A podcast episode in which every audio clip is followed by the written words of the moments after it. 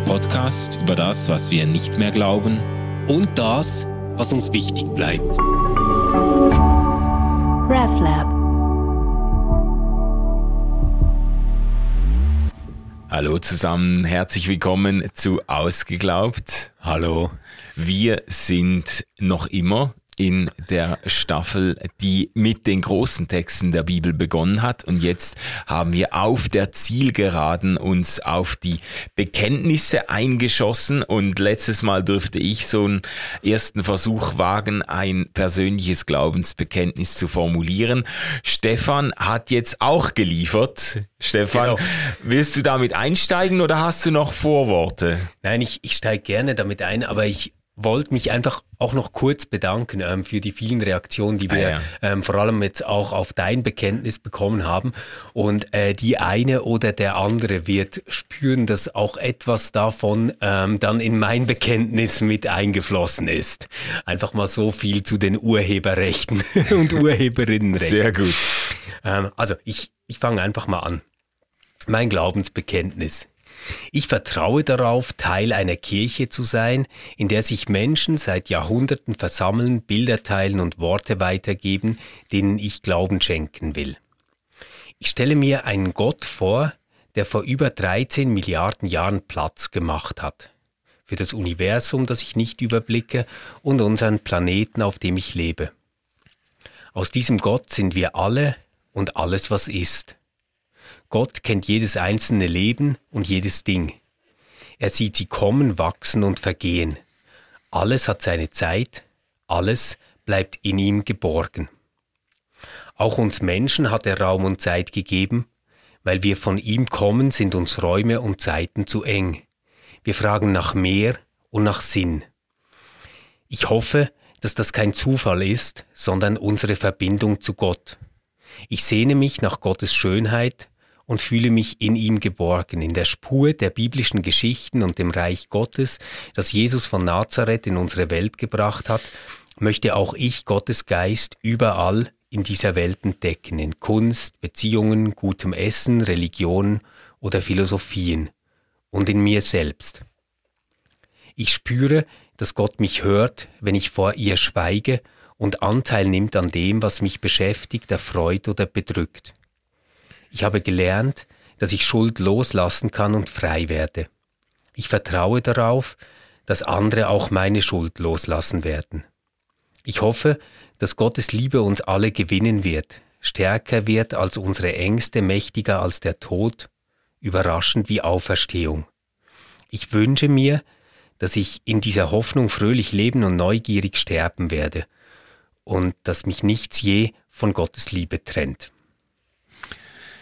Stefan, vielen Dank. Ähm, also ich finde das schon sehr schön, muss ich sagen. Also ja, schön jetzt nicht in einem kitschigen Sinne, sondern irgendwo äh, ergreifend, bewegend, auch frisch, ähm, weniger, vielleicht weniger verpflichtet dem traditionellen Aufbau und den traditionellen Formulierungen, als ich es vielleicht noch war in meinem äh, Versuch. Ich habe auch äh, eigentlich probiert, mich von diesen, dieser Sprache ein bisschen zu verabschieden und irgendwo frischere Formulierungen zu wenden, äh, verwenden. Aber ich finde das jetzt nochmal irgendwie sehr viel näher bei der Alltagssprache und so. Äh, nee, ich finde es echt, finde es sehr stark.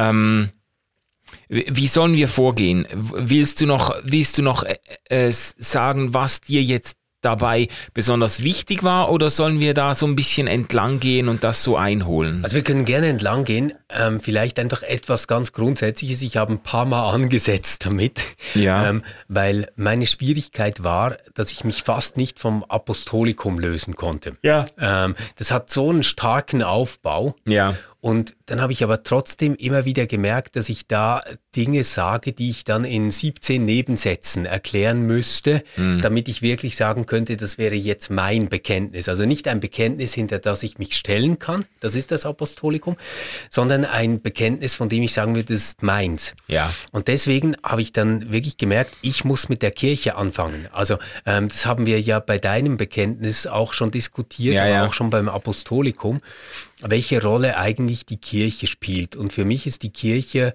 ähm, ganz, ganz zentral äh, für meinen Glauben, weil ich mir völlig bewusst bin, dass ich ohne Kirche ähm, diesen Glauben nicht hätte, den Ja. ich habe.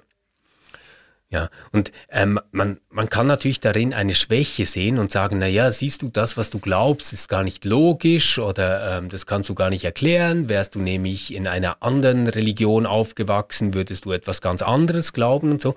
Und da würde ich sagen, ja, das stimmt natürlich. Also es ist völlig richtig. Ähm, das ist so, aber ich bin nun mal in dieser Tradition aufgewachsen und habe diese Bilder und die haben ähm, bei mir Vertrauen geweckt und ähm, auf die Bilder hoffe ich Ja. und auf diese Zusagen. Mhm. Und ich fand das aber jetzt gerade sehr stark, weil ich äh, auch Glaubensbekenntnisse immer so verstanden habe. Es ist natürlich jetzt nicht ein eine individualistische Angelegenheit, sondern das Glaubensbekenntnisse sind ja, sind ja Ausdrucksformen der Kirche als Gemeinschaft, aber man bekennt das in der Ich-Form. Ich, ich glaube an Gott, den Vater und Credo, so weiter. ja. Es ist nicht in dem Sinne apologetisch, dass ein Glaubensbekenntnis jetzt Gründe anführt, objektive Gründe versucht zu aufzuweisen, warum dieser Glaube Sinn macht und warum andere sich diesen Glauben auch aneignen sollten, sondern es ist ein sehr persönlicher Ausdruck dessen, was man glaubt, was man hochhält, worauf man vertraut und hofft. Und ich finde, das ist äh, durch diesen äh, anfänglichen Bezug zur Kirche bei dir ist das gerade noch mal verstärkt so. Du sagst, ich, ich, ich habe den Glauben empfangen äh, ähm, aus der Hand der Kirche oder als Teil der Kirche oder als Teil einer Überlieferungstradition und selbstverständlich verorte ich meinen Glauben auch in diesem Strom. Ich finde das sehr stark eigentlich. Genau, und auch darauf, ähm, ja, es ist dann vielleicht die Geltung begrenzt, oder? Ähm, Ja, Das, was ich glaube, ist nicht ähm, derartig, dass ich sagen würde, alles, was diesem Glauben nicht ähm, entspricht oder ähm, was, was ihm vielleicht sogar widerspricht, ähm, müsste falsch sein, sondern ich verstehe es wirklich als etwas, ähm, das mir gegeben worden ist und an dem ich mich entlanghangle. Und andere Menschen haben andere Dinge äh, und werden andere Bilder haben, andere Motive haben, die ihnen Hoffnung und, und Kraft geben. Ja, ich, ich denke, an dem Punkt könnte man äh, in dem Sinn tiefer graben. Da ist mir so der objektive Wahrheitsgehalt irgendwo noch wichtiger oder da, da stricke ich die Dinge anders. Ja. Aber ich finde, es hat auch etwas Entwaffnendes und ich würde mich da auch gerne dahinter stellen. Ich finde auch der Glaube als ein, im Prinzip ist das, was du hier machst, du bezeugst etwas. Du bezeugst deinen äh, Glauben und, äh, und, und ich finde, das hat eine entwaffnende Ehrlichkeit auch. Was mich überrascht hat jetzt in dem, ersten Abschnitt. Du hast das jetzt vorhin gerade andersrum ausgedrückt. Du hast gesagt, ähm, dir ist in der Kirche oder durch die Kirche äh, sind dir Bilder nahegekommen, Symbole, die dein Vertrauen geweckt haben. Ja. Und hier hast du geschrieben, denen ich Glauben schenken will. Also ich kann da natürlich äh, durchaus was mit anfangen, weil ich auch der Überzeugung bin, äh, Glaube hat irgendwie zwei zwei Momente. Es hat ein, ich glaube, hat ein Ereignischarakter. Da geschieht etwas. Ja. Es ist nicht so, dass ich mich jetzt, es ist auch nicht so, dass ich jetzt gerade so gut äh, Muslim sein könnte oder Buddhist. Ich müsste mich nur dafür entscheiden. Ja. So habe ich auch den christlichen Glauben nicht erlebt. Also da, da widerfährt mir etwas. Es ist aber auch etwas, worauf ich mich bewusst einlasse. Und Mhm. du hast jetzt mehr dieses, äh, dieses Moment des sich darauf einlassen, äh, etwas Glauben schenken. Ja, ja, ja. Ja, und vorhin hast du das andere Moment gewählt und gesagt, das hat Vertrauen geweckt in mir, dieses passive Es- Moment. Ich, ich ja. glaube, ich kann das gut erklären, warum das für mich zusammenhängt. Ja. Ähm, und, und zwar ganz einfach biografisch. Mhm. Ähm, also als ich als Kind angefixt wurde mit diesem Glauben, sage ich Ja. jetzt mal, ähm, durch Sonntagsschule, durch Jungschar etc., ähm, da war das ein anderer Glaube als den Glauben, den ich jetzt habe. Mhm. Also nicht, dass ich an etwas anderes geglaubt hätte, sondern der Glaube selbst war eine, also von, von ganz anderer Art. Ähm, ich habe nämlich wirklich gedacht damals, ähm, dass äh, der liebe Gott mit seinem Finger ähm, die Welt geordnet hat und das in sechs Tagen gemacht hat und am siebten Tag hat er sich ausgeruht. Also alles sehr gegenständig, sehr praktisch, sehr mhm. pragmatisch. Und ein solches Weltbild bricht irgendwann, wenn man äh, so auf dem Weg zum Erwachsenwerden ist, halt in sich zusammen. Ja. Zunächst mal. Zunächst. Ja. Und ähm, dann dem trotzdem Glauben schenken zu wollen, ist eine innere Bewegung, die ich in mir spüre, mhm. dass ich sage, okay, ähm, ich kann das so nicht mehr denken. Das, das geht für mich nicht ähm, auf diese Art. Aber ich kann das auch nicht loslassen, weil da ähm, zu vieles ist, das mich trägt und das ich für wahr halte. Mhm. Und zwar für wahr halte im Sinne von, ähm, da zeigt sich mir etwas, das bedeutender ist als das, was ich mir selber ausdenken kann oder wie ich mich ähm, selbst verstehen könnte. Also ich, ich habe da was empfangen, ähm, das nicht mehr in diesem Weltbild aufgeht, das ich als Kind hatte. Ja. Aber ich will das mitnehmen und will dem Glauben schenken, muss das aber irgendwie in meinem Kopf so zusammenkriegen, dass ich nicht auf der einen Seite ein denkender Mensch bin, der ähm, sich wie ein normaler Erwachsener in der Welt bewegt und auf der anderen Seite äh, quasi einen naiven, kleinkindlichen Glauben hat. Also mhm. ich, ich habe nichts dagegen, wenn das Vertrauen selbst ähm, kindlich ist. Das ja, finde ich ja, sogar ja. wunderschön. Aber ich meine, dieses Gegenständliche, was dann oft auch ähm, so behauptend oder apologetisch wird, das, das kann ich nicht äh, tragen. Mm, mm, mm. Nee, ich finde das eigentlich, der, äh, der Auftakt gefällt mir eigentlich sehr gut, gerade weil er, ich finde, weil er sehr persönlich, auch bescheiden und doch ergriffen anfängt über Gott oder den Glauben zu sprechen. Äh, der, der nächste Abschnitt, das ist ja so ein bisschen ähm, dieses, also ganz, ganz grob hast du das trinitarische Schema dann doch beibehalten. Also das ist dann so eher Gott Vater, der Schöpfer, der da ja. äh, in Erscheinung tritt. Ich stelle mir einen Gott vor. Ja, eben da, also ich meine, da hat schon ein paar, an ein paar Stellen hat es bei mir schon ein bisschen geknirscht im Gebälk. Also ich stelle mir einen Gott vor, das ist jetzt quasi nochmal die Zuspitzung dessen, was du im ersten Abschnitt sagst, ähm, äh, da wird's für mich dann sehr subjektiv. Ich stelle mir einen Gott vor, ja, jeder stellt sich Gott irgendwie vor. Äh, da, da, ähm, wie soll ich sagen, das finde ich schön, aber das ist ja dann auch irgendwie ein bisschen zu wenig, sich Gott nur vorzustellen. Also ähm, das Glaubensbekenntnis will ja ausdrücken, an welchen Gott ich wirklich glaube. Und das, ja. also ich will dir da auch keine Unterstellung nein, nein. machen. Die Formulierung ist für mich einfach ein bisschen zu schwach, weil ich sage, ich werde ja gerade durch dieses durch dieses ähm, Moment des Ergriffenwerdens erschließt sich mir ja auch ein Gott, den ich mir nicht einfach nur zusammengedacht oder zusammengebastelt habe. Und das, das könnte man dieser Formulierung noch ein bisschen unterstellen. So ja, dass mir, mir war die Idee von der Vorstellung hier sehr wichtig, weil ich glaube, dass ähm, dieser Teil des Gottesbildes tatsächlich etwas ist, was immer ganz stark mit unserem Weltwissen, sage ich jetzt mal so, ähm, mhm. zusammenhängt. Also ich bin ja jetzt nicht Physiker und trotzdem prägt ja die Physik ähm, unser Weltbild sehr stark. Ja. Auch durch das wenige, was wir nur wissen. Mhm. Und wenn ich mir jetzt vorstelle, ähm, ein Mensch in der Spätantike, der äh, wusste nicht, ähm, wie alt das Universum ist. Ja. Der hatte keine Idee, eine Vorstellung, dass aus etwas unendlich Kleinem, unendlich Schwerem ähm, dann dieses Universum expandiert. Mhm. Schon die Vorstellung eines expandierenden Universums ja. wäre ähm, einem Menschen damals fremd gewesen.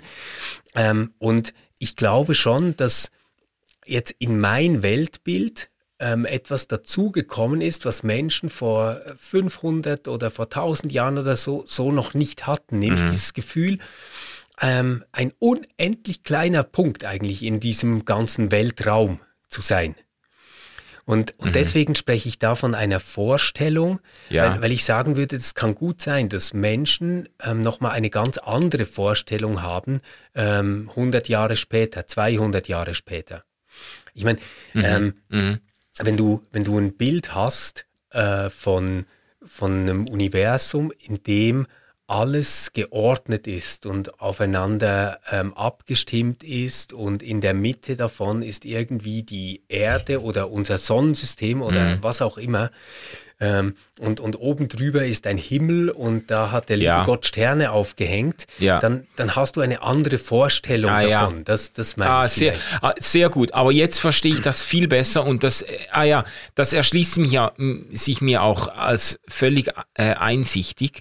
Du sprichst an der Stelle von deiner Gottesvorstellung, wo du dich auch auf heutige kosmologische Einsichten genau. beziehst, die grundsätzlich erweiterungs- oder überholungs glaubwürdig sind. Genau. Kann sein, dass man in 100 Jahren irgendwas weiß, quantenphysikalisch oder was auch immer, dass unser ganzes Denken über die Welt nochmal über den Haufen werf, wirft und so. Ja, okay, das, ma also, das macht völlig Sinn. Nehmen wir jetzt mal an, irgendwie, also wir können uns ja noch gar nicht vorstellen, wie man das überhaupt beweisen könnte. Mhm. Aber nehmen wir mal an, irgendwie sowas wie Superstring-Theorie würde stimmen. Mhm. Dann hätten wir ganz parallele Welten, mhm. ähm, die gleichzeitig ablaufen. Und das würde den ganzen Zeitbegriff nochmal total über den Haufen werfen. Ja. Weil, weil, dann wäre quasi alles ähm, gleichzeitig an verschiedenen, also ja, ja, ja, ja. Es könnte total verrückt werden. Und ich glaube, wir hätten dann ein anderes Bild von Welt als ja, ja. wir jetzt haben. Ja, und entsprechend auch von einem Gott, der hinter der Wirklichkeit dieser Welt steht. Also deshalb, ja. Mhm. okay, und, das leuchtet und, mir voll mir, ein. Mir war halt an dieser Stelle wichtig, irgendwie ähm, da äh, wie klar zu kommen damit, dass ich äh, jetzt Urknall oder Big Bang oder was auch immer jetzt gar nicht in einem Gegensatz sehe zu Schöpfung, mhm. sondern ich, ich versuche das als ein Teil von Schöpfung zu verstehen, habe ja. daraus aber dann auch das Bild mitgenommen, dass Gott quasi dieser Schöpfung nicht einfach gegenübersteht, mhm. also nicht in einem propositionalen Verhältnis ähm, zur Schöpfung ist, sondern ähm, dass alles aus diesem Gott selbst ist. Ja, also genau. Gott selbst ist, ähm, ist quasi, also wenn, man jetzt so kindlich sagen will, ist quasi die Materie, aus dem alles passiert. Mhm. Ja, ja, ja. Ja, das kommt ja dann auch nachher noch. Aus diesem Gott sind wir alle und alles, was ist. Jetzt, ähm, jetzt spannend finde ich, ich stelle mir einen Gott vor, der vor über 13 Milliarden Jahren Platz gemacht hat für das Universum, das ich nicht überblicke und unseren Planeten, auf dem ich lebe.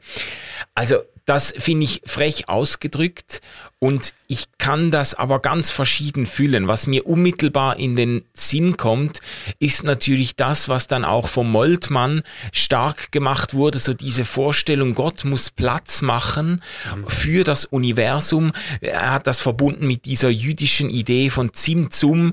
Gott muss ausatmen, um äh, um Platz zu schaffen und in diesem Raum, äh, den Gott frei macht, entsteht dann das Universum.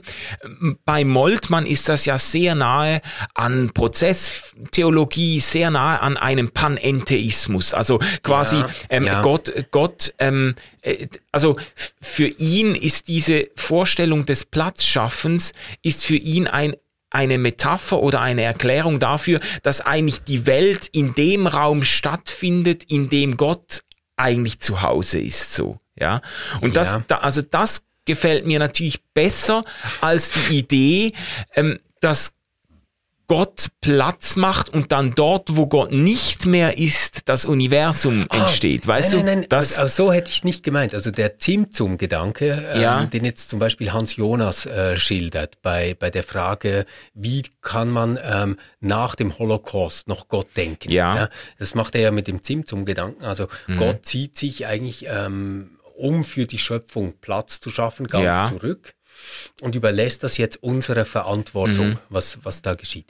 Ähm, das wäre mir viel zu, viel zu krass und viel zu groß, weil ähm, ich meine, was sind wir oder wir Menschen? Also wir bewohnen einen winzigen Planeten in einem unglaublich großen Universum, von mhm. dem wir keine Ahnung haben, was es ist. Also wir können nicht für all das verantwortlich sein.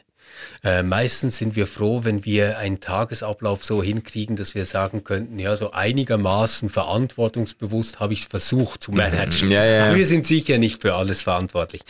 Deswegen, wenn ich sage Platz geschaffen, dann meine ich quasi wirklich dieses Bild, dass wir am Anfang unendlich dichte Materie hatten, ähm, die dann expandiert. Mhm. Und in dieser Expansion ähm, entsteht Platz. Mhm. Also das heißt, in meinem Bild ist es nicht so, dass es ähm, äh, irgendwie einen Leerraum gibt und in dem entsteht die Welt, sondern Gott selbst quasi bläht sich auf und schafft in sich Platz mhm. für die Welt. Ah, ja. Und wenn du jetzt sagst Prozessphilosophie äh, oder Theologie, dann habe ich da halt immer gewisse Vorbehalte, weil es dann letztendlich doch oft, ich sage nicht immer, aber oft so ist, als würde Gott dieser Welt trotzdem noch gegenüberstehen. Also mhm. er lockt zum Beispiel zum Guten ähm, mhm.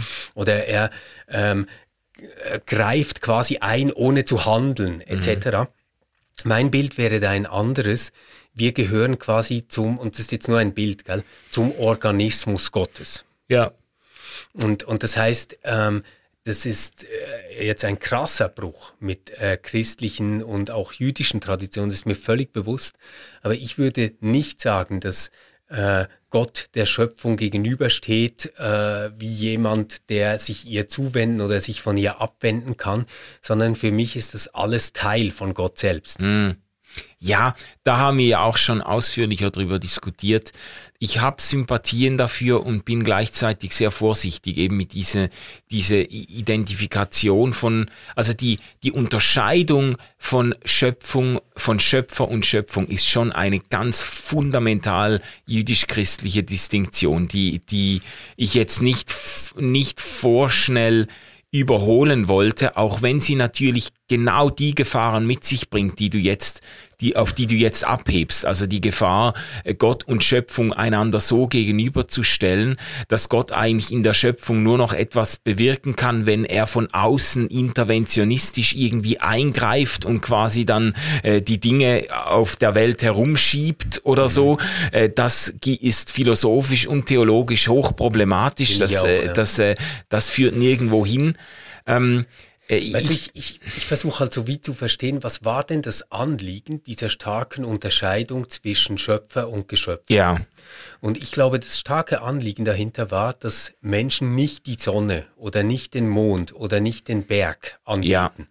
Also ich, ich sehe das als eine Entwicklung mhm. ähm, im Monotheismus selbst, also ja. zum Monotheismus selbst. Ja. Und da ist natürlich die einfachste Form, sich das vorzustellen, ist zu sagen, naja, ähm, das sind eben nicht Götter, mhm. sondern das sind Geschöpfe, mhm. wenn man so will. Ja. Ähm, jetzt glaube ich, das ist nicht mehr unser Hauptproblem heute, mhm. sondern das Hauptproblem wäre eher zu verstehen, wie das alles zusammenhängt, was ist und wie alles miteinander verbunden ist. Mhm. Und ähm, was ich ja immer noch sagen würde, ist, ähm, nein, wir müssen die Sonne nicht anbeten und den Mond mhm. nicht anbeten und auch keine Vulkane oder sowas. Ähm, mir ging es darum zu begreifen, dass oder zu hoffen oder zu denken oder die, die, mhm. die Kraft zu diesem Bild zu haben, dass all das nicht Gott ist, aber zu Gott gehört. Mhm. Und zwar nicht als etwas, das er getan hat, sondern als etwas, das er wesentlich ist. Mhm. Und das äh, würde dann ähm, Gott gar nicht äh, seine monotheistische Stellung, wenn man so will, wegnehmen, ja. sondern es würde diesen Graben ähm, aufheben unter den Geschöpfen. Weil äh, wenn wir quasi zum selben Organismus gehören, dann haben wir auch ein anderes Verhältnis zueinander. Ähm, und es würde aber auch diesen Graben aufheben zu Gott selbst. Mhm. Also das, was man so klassisch Ursünde äh, oder sowas nennt, also diesen Bruch zu Gott. Mhm.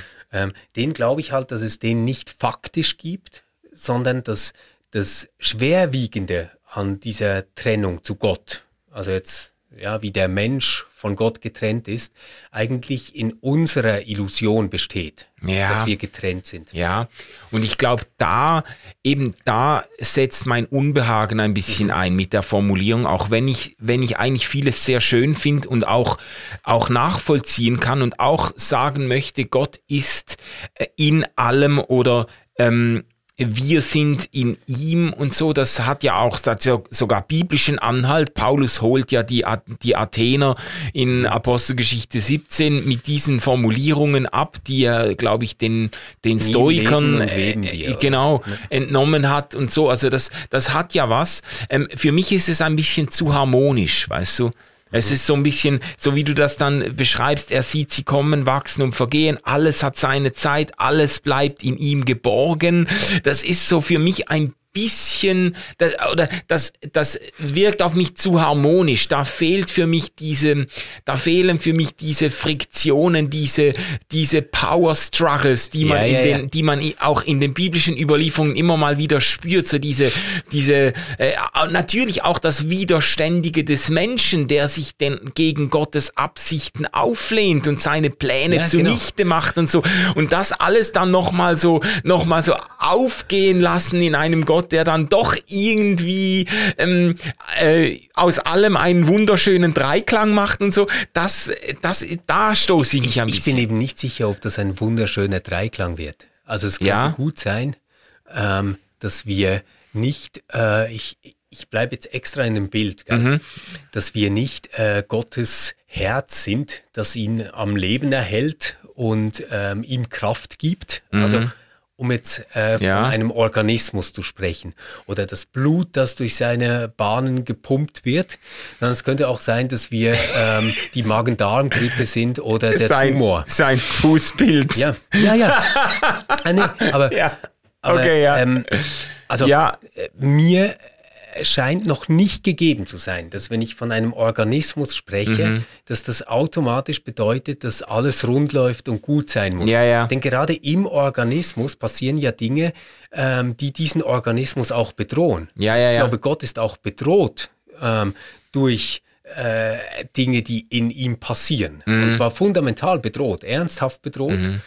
Aber der Unterschied ist, ähm, wenn Gott uns nur gegenüberstehen würde, ja. dann hätte er wirklich das Verhältnis wie ein Richter zu einem Fall, sage ich jetzt. Ja, ja, ja. Er könnte darüber urteilen. Genau. So, aber wenn ich jetzt zum Beispiel Magen-Darm-Grippe habe, dann nützt das nichts, dass ich über meinen Magen urteile, sondern dann muss ich ihn heilen. Und das, äh, ja, das Starke ja, an diesem Bild ist für mich, dass Gott ähm, zur Schöpfung ein permanentes Verhältnis haben muss, indem er sie heilt, ja. verbessert und äh, quasi das auch um seiner selbst willen tut. Hm und nicht eins, das einfach ähm, von so einer übergeordneten Gerechtigkeit dann sein Urteil spricht und sagt, finde ich gut oder finde ja, ich scheiße. Ja, ja, ja.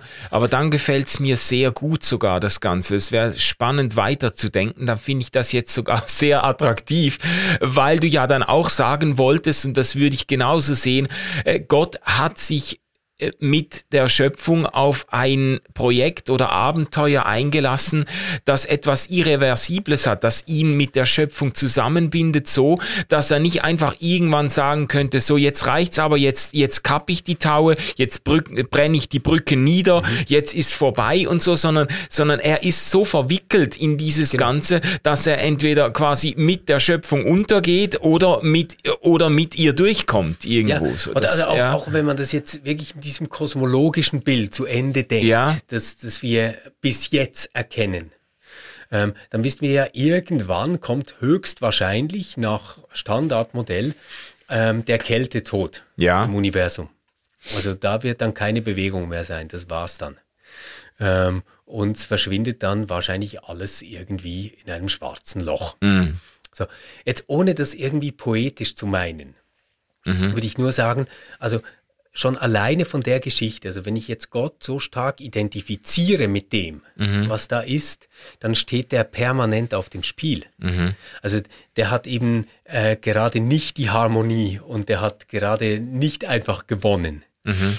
Aber in diesem Organismus entstehen unglaublich mächtige Bilder, wie zum Beispiel jenes von der Auferstehung, ja. ähm, die uns eine Hoffnung geben, dass ein Ende nie das Ende sein muss. Mhm. Ja, ja.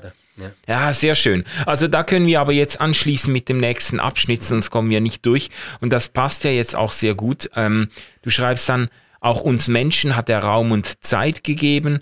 Äh, weil wir von ihm kommen, sind uns Räume und Zeiten zu eng. Wir fragen nach mehr und nach Sinn. Finde ich sehr schön, so äh, eben, äh, so dass du sagst, die, die Einschränkung des menschlichen Lebens, das, wo wir auch drunter leiden, ist, äh, könnte auch ein Zeichen sein, ein Anzeichen dafür, dass wir eben ähm, von etwas Größerem herkommen oder auf etwas Größeres zugehen. So das glaube ich sogar ja. sehr stark. Ähm, und diese Projektionsthese, hast es ja auch äh, mit Peter im Philosophie-Podcast besprochen, ja. ähm, wo ihr über Feuerbach auch ähm, geredet habt. Ähm, das ist etwas, was für meinen Glauben sehr wichtig ist. Ich würde das alles einräumen mhm. und würde sagen, ja, mein Gott ist eine Projektion. Das mhm. stimmt. Und jetzt kommt ein Aber bei mir. Das geht so. Aber dass ich solche Projektionen mache, mhm. ähm, ist noch nicht der Beweis dafür, dass es Gott nicht gibt in einem anderen Sinne, ja. sondern sagt mir nur, dass ich Gott immer größer denken muss, als meine Bilder von Gott sind. Ja. Mhm. Ähm, und das kann dann entweder heißen, okay, ich täusche mich, ich unterliege einer Selbsttäuschung mhm. und erfinde quasi nochmal einen Gott über meinem Fantasiegott, sage ich jetzt so. Mhm. Ja. Es könnte aber auch heißen, weil dieser Gott tatsächlich existiert und ich aus ihm heraus bin, kann ich dann gar nicht anders, als immer wieder zu versuchen, Gott zu erkennen. Mhm. Ja, ja. Ja, sehr gut. Wieder kann man den Folgesatz da eigentlich dran anschließen. Du schreibst dann, ich sehne mich nach Gottes Schönheit und fühle mich in ihm geborgen. In der Spur der biblischen Geschichten und dem Reich Gottes, das Jesus von Nazareth in unsere Welt gebracht hat, möchte auch ich Gottes Geist überall in dieser Welt entdecken. Äh, ich finde, das, das gefällt mir sehr gut. Man könnte jetzt hier natürlich sagen, das Entscheidende ist nicht, was du sagst, sondern was du nicht sagst an der Stelle. Ja, mach mal. Weil, mach mal. ja, was du hast natürlich, vergessen? du hast zwar den Herr Je Herrn Jesus noch drin, da bin ja. ich auch sehr beruhigt. Aber du hast ihn natürlich, äh, du hast ihn hier vor allem als denjenigen ähm, zur Sprache gebracht, der das Reich Gottes in unsere Welt gebracht hat. Ja, ähm, das, genau. Also ich, auch, das würde ich auch sagen, das ist eine absolut auch theologisch legitime Zusammenfassung dessen, äh, worum es bei Jesus Christus geht. Du hast jetzt halt, was im Glaubensbekenntnis besonderen Platz einnimmt.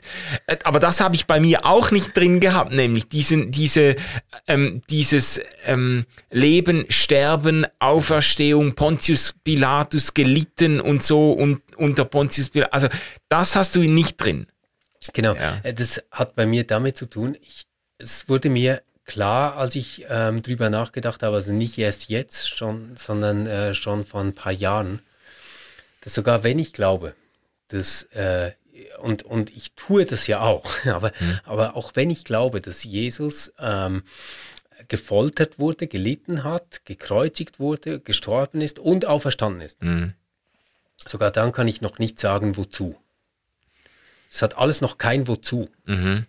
Also im, im Prinzip ist selbst die Auferstehung sinnlos, wenn man die nicht mit Sinn füllt. Also wenn ja. die nicht an etwas orientiert ist. Mhm. Und meine plausibelste Erklärung zu sagen, woran ist denn die orientiert, ist, dass ich sage, naja, das muss irgendwie die Erfüllung dessen sein, was Jesus verkündet hat.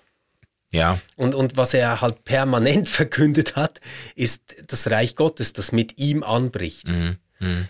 Und ähm, deswegen scheint mir das eigentlich die, äh, ja, der, der entscheidende Zielpunkt zu sein. Ähm, auf, auf den diese Jesus-Story zuläuft. Also nicht, dass, dass wir irgendwie alle für uns selbst sagen können, oh, wir sterben zwar, aber vielleicht sind wir dann gar nicht wirklich tot, sondern leben irgendwie weiter. Mhm. Das ist ja eine schöne Vorstellung. Also ähm, das, das, das kann ja Menschen auch Kraft geben, das eigene Leben zu übersteigen, sich für etwas einzusetzen, was sie sonst aus eigener Kraft nicht tun könnten. Aber auch das alles gibt noch kein Warum. Also, weißt du, warum sollen wir Gutes tun, damit es anderen Menschen besser geht? Warum soll es anderen Menschen besser gehen, mhm. damit die sich in Freiheit entfalten können? Du, du kommst immer wieder zum Punkt, dass du nicht ja. erklären kannst, aber wozu eigentlich? Ja. Und das Reich Gottes, also diese Vorstellung, dass ähm, in diesem Universum so etwas entsteht wie Gerechtigkeit und dass mhm. die gelebt wird. Das scheint mir das absolut ähm, Essentielle zu sein mhm. an Jesus von Nazareth und am lieben Gott. Mhm. Ja, ja, ver kann ich gut nachvollziehen. Du schreibst, wenn ich das mal ähm, noch kurz ähm, wiedergeben kann, du schreibst in der Spur der biblischen Geschichten mhm. und dem Reich Gottes und so weiter, möchte auch ich Gottes Geist überall in dieser Welt entdecken. Dann äh, führst du das ein bisschen aus in Kunst, Beziehungen, gutem Essen, Religionen oder Philosophien und in mir selbst. Also was mir daran gefällt, ist so dieses Alltägliche, dass du, ja. äh, es ist, es geht ein bisschen schnell an der Stelle. Also du, du bist ja, wenn du Jesus, sobald du Jesus Christus nennst, bist du ja sehr, sehr partikular, bist du bei einer bestimmten Person zu einer bestimmten Zeit an einem bestimmten Ort in Galiläa, in Judäa ist der umhergezogen mhm. und hat da geredet und äh, Jünger äh, gesammelt und äh, genau. Wunder getan und was auch immer. Ähm, und dann geht's sehr schnell, geht's dann wieder auf, Gottes Geist überall in der Welt und dann äh, ähm, dann bist du bei diesen, äh, bei diesen alltäglichen Erfahrungen, in denen du Gottes Geist, Gottes Wirken entdeckst, das, also das ist mir sehr sympathisch, weißt du, dass du nicht versuchst, so jetzt, äh, wenn es dann, äh, jetzt geht's auf Jesus, Fokus Jesus und dann ist irgendwie Gott nachher nur noch in der Kirche im Gottesdienst anwesend ja. oder keine ja. Ahnung. Oder, oder im Abendmahl Im oder Abendmahl, in der Taufe. Ja, oder? ja sondern, sondern du, du machst das dann sehr schnell wieder auf und sagst, dieser Gott ist eben ist eben an allen möglichen Orten und an allen Stellen auch des alltäglichen Lebensvollzugs erfahrbar irgendwo. Und, und da war mir eben dann das Bild des Geistes doch wichtig. Ich habe ja ein bisschen gehadert mit dem Geist. Ja. Weil, weil der ist mir irgendwie immer suspekt, oder? Weil, weil jeder kann irgendwie durch einen Geist bewegt irgendwas sagen und das gefällt mir gar nicht unbedingt immer. Ähm, aber diese Idee, dass sich dieses Partikulare entgrenzt und mhm. dann eben nicht einfach absolut wird und dasteht und man sagen kann, so ist es nämlich, mhm. das ist das Prinzip, sondern dass es überall ist dann. Ja. Also wieder, wiederum, der Tempelvorhang reißt, das Allerheiligste wird geöffnet, mhm. Gott ist in der ganzen Welt. Ja. Bedeutet eben für mich, ja, aber auch im guten Essen von Tim Raue ist der liebe Gott. da kannst und, du ihm mal sagen. Ist der, das ist der für mich mindestens so stark spürbar wie im Abendmahl oder der Taufe. Ah ja, mhm. okay. Oder, und das ist so etwas in der evangelischen Theologie gibt es quasi wie ein Dogma, dass man sagt, ja, ja, ähm, na, natürlich kann sich Gott in allem offenbaren und er kann überall erfahrbar sein, ja, ja, das stimmt schon, aber in aller Eindeutigkeit zeigt er sich in Taufe und Abendmahl. Hm. Und da würde ich sagen, nein, das, das äh, glaube ich nicht. Das, das glaube ich gerade nicht. Sondern ich glaube, dass Taufe und Abendmahl von Menschen aufgeladene Symbole sind, in denen wir all das, was wir in gutem Essen, guten Beziehungen, ähm, Frieden, den wir erleben und Hoffnung, die wir schöpfen können, erfahren haben, das verdichten wir in diesen Ritualen ja. und nicht umgekehrt. Ja, okay, äh, interessant, weil ich habe genau diesen Begriff der Verdichtung habe ich auch äh, äh, im, im Kopf gehabt vorhin, weil ich gedacht habe, ein, ein Stück weit stellt sich ja dieselbe Frage wie bei meinem Glaubensbekenntnis auch schon, äh, sobald man anerkennen, und ich habe das ja bei mir auch so drin gehabt, dass Gott äh, überall spürbar, erfahrbar wird, überall schon, äh, wo Menschen hinkommen, auch überall, wo sogenannte Missionare hinkommen, Gott mhm. längst bei den Menschen ja, genau. ist, oder?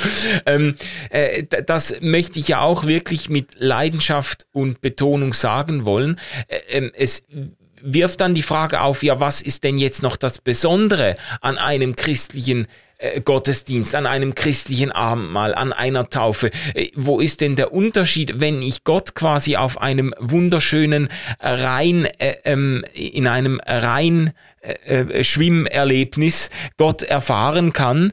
Also nicht nur, wenn ich irgendwie fast absaufe ja. und dem Tod entrinne, ja. sondern wenn ich ja. irgendwie äh, im, im, in, ich komme ja aus Basel, da ist das Breitensport reinschwimmen und da habe ich auch schon ganz schöne, äh, irgendwo fast schon kontemplative Erfahrungen gemacht. Mhm. Ähm, wenn das äh, eigentlich auf derselben Stufe ist wie die Erfahrung der Taufe, was macht die Taufe denn noch besonders? Das, weißt das du das? würde ich ja gar nicht sagen, dass es auf derselben Stufe Ist. Die Frage ist nur, unterscheidet es sich metaphysisch?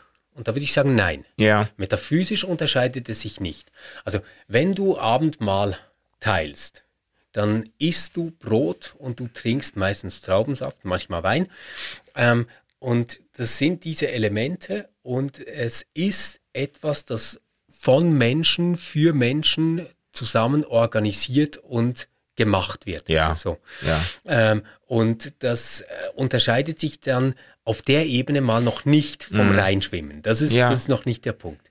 Was aber äh, der große Unterschied ist, ist der kulturelle Punkt. Nämlich, dass seit ähm, tausenden Jahren Menschen ähm, das Brot brechen und den Wein trinken und sich dabei an dieses Bild ähm, von diesem Jesus von Nazareth und an sein Reich Gottes und an die Hoffnung, dass dieses Reich Gottes einmal kommen wird und alle Menschen gewinnen wird, erinnern. Und das ist ein Unterschied zu dem erhebenden Gefühl, das du haben kannst, wenn du einen Berg besteigst oder im Rhein schwimmst.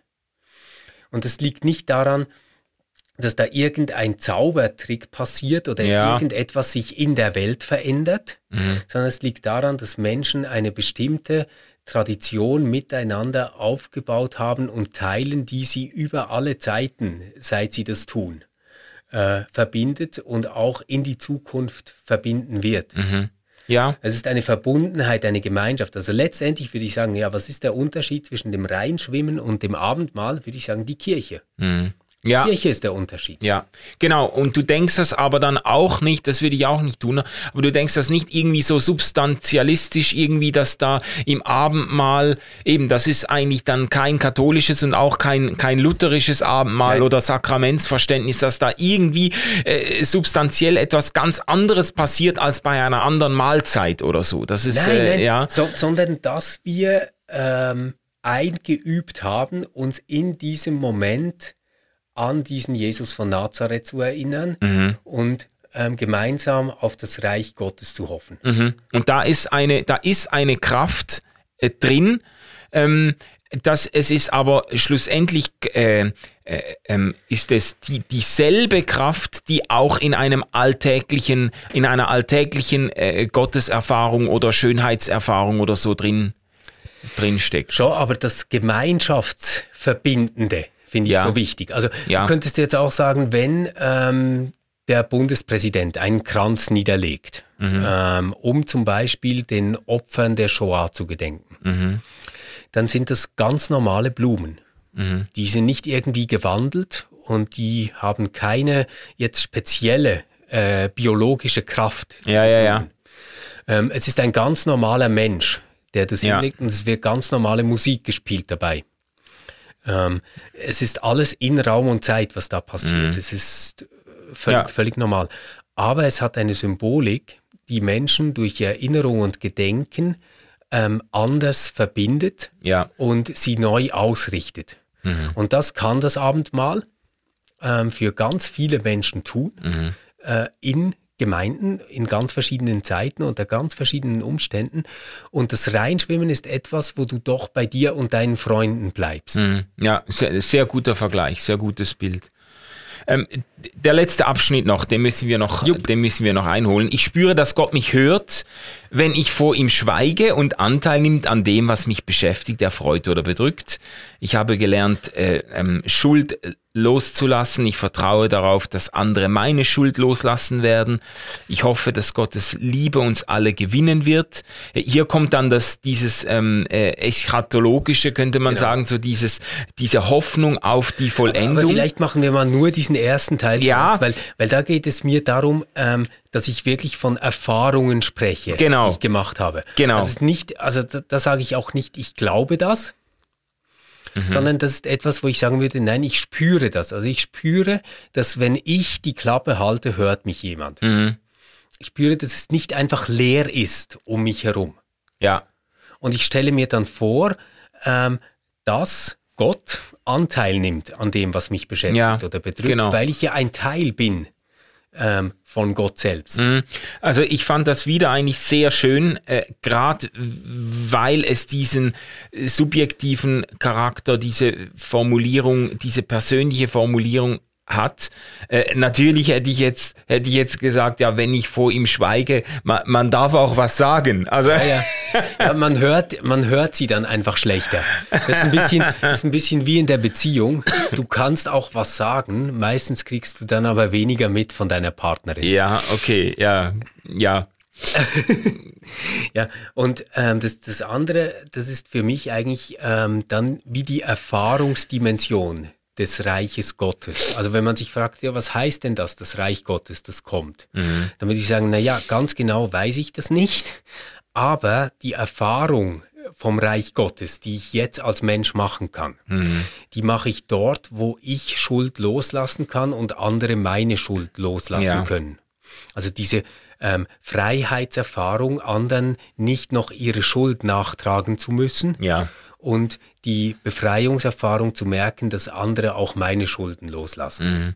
Das fand ich sehr schön, eben weil es so mitten aus dem Leben kommt und mitten ins Leben hineinspricht. Da geht's jetzt wirklich dann nicht um irgendwelche eben metaphysischen Statements, auch nicht einfach um irgendeinen äh, klerikalen Anspruch oder keine Ahnung, um irgendwelche ganz großen, großen, umspannenden äh, Welterklärungsideen, sondern da geht's um das, was man alltäglich mit Kindern, mit Ehepartner, genau. mit äh, äh, Familienangehörigen erlebt. Da geht's, da geht's eigentlich ums Einmaleins, ums, wie sagt man, äh, Kleingeld äh, ja. des, äh, des Lebens. Man ja. verletzt sich, man, man sagt etwas, meint es nicht so oder meint es vielleicht sogar böse und muss sich dann nachher wieder entschuldigen und ist auf Vergebung ich, angewiesen. Ich glaube, fast alles, was, ja. was, wir tun, was man böse nennen könnte, geht letztendlich auf solche Verletzungen zurück. Ich glaube, im Kern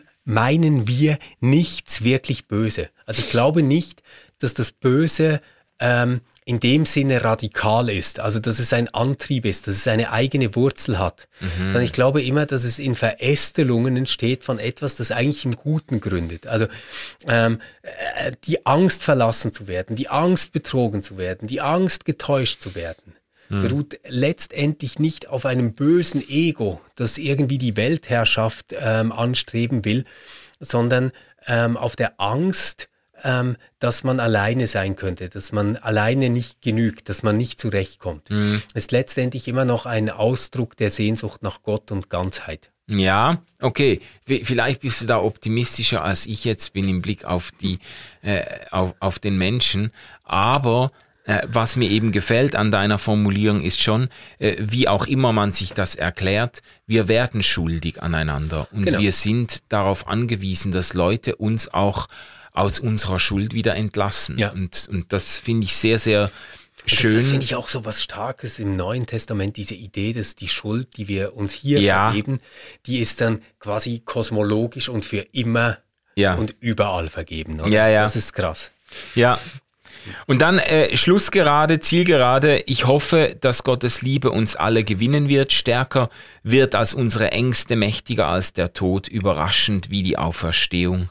Ich wünsche mir, dass ich in dieser Hoffnung fröhlich leben und neugierig sterben werde und dass mich nichts je von Gottes Liebe trennt.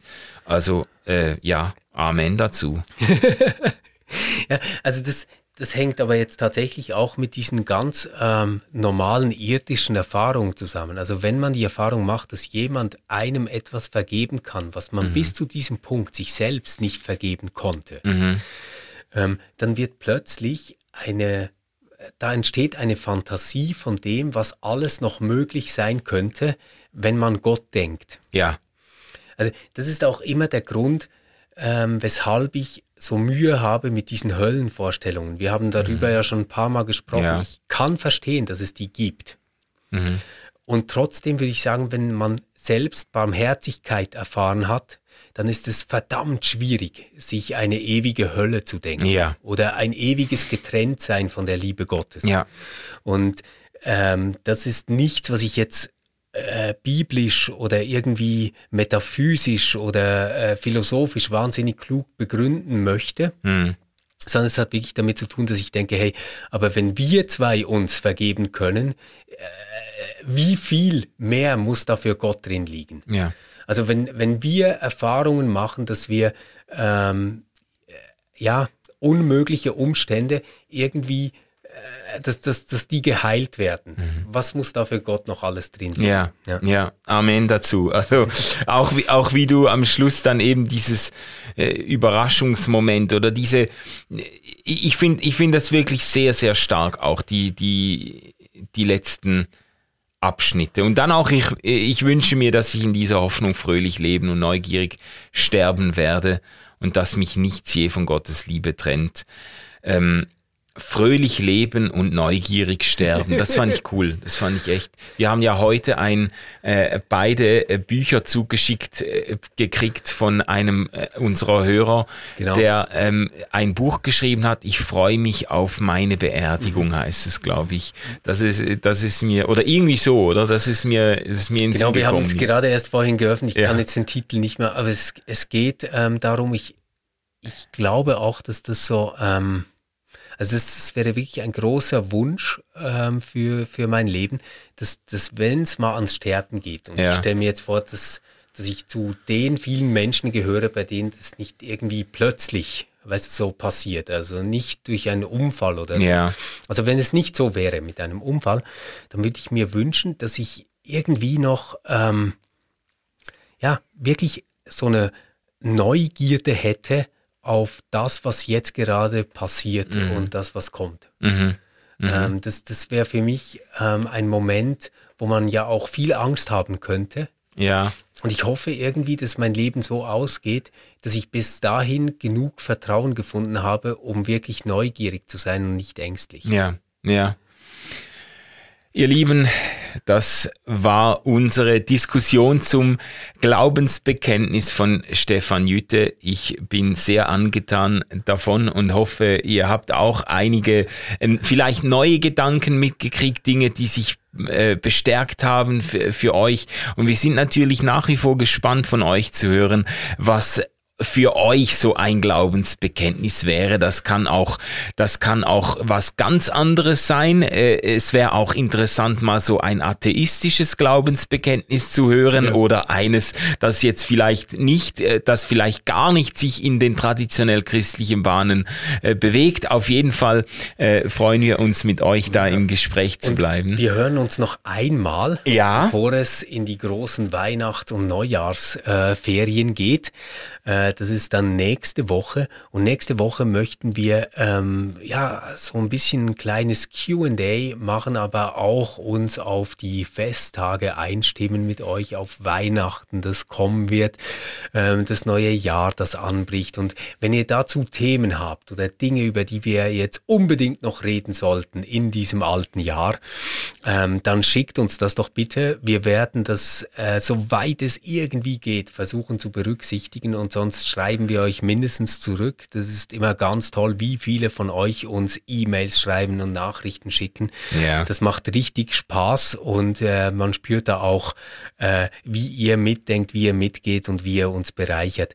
Und deswegen haben wir uns auch entschieden, dass wir im neuen Jahr ähm, mal versuchen wollen, wie das ist, wenn wir ausgeglaubt live aufnehmen würden. Jetzt wir wissen, dass das alles mega schwierig ist im Moment mit der Pandemie ähm, und wir kaum abschätzen können, ob und in welchem Rahmen äh, das dann gehen kann.